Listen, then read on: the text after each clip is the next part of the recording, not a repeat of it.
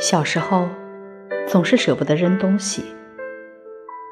买牙膏送的兔子发卡，即使摔碎了一只耳朵，还是捡起来放进盒子里。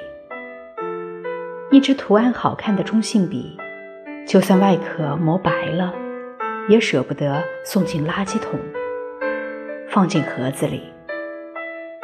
渐渐的，小盒子里装满了。于是，又换了一个大盒子。再后来，干脆换成了抽屉。最后，他们越积越多，放满了一排的抽屉。然后突然意识到，他们已经在我的房间里占了太大的空间。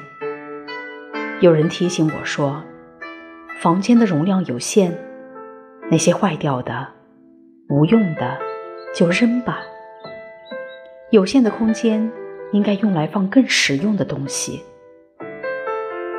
我曾经总认为它们承载了回忆而保留它们，但现在发现，其实新的发卡早就已经买了，好看又耐用的笔也早握在了手中。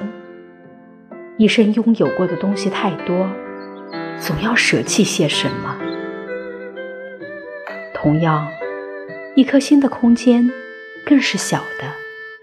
总是沉浸在对过去的回忆中，就容易忽略到身边的美好。那些过去了的、破碎了的，就丢掉吧。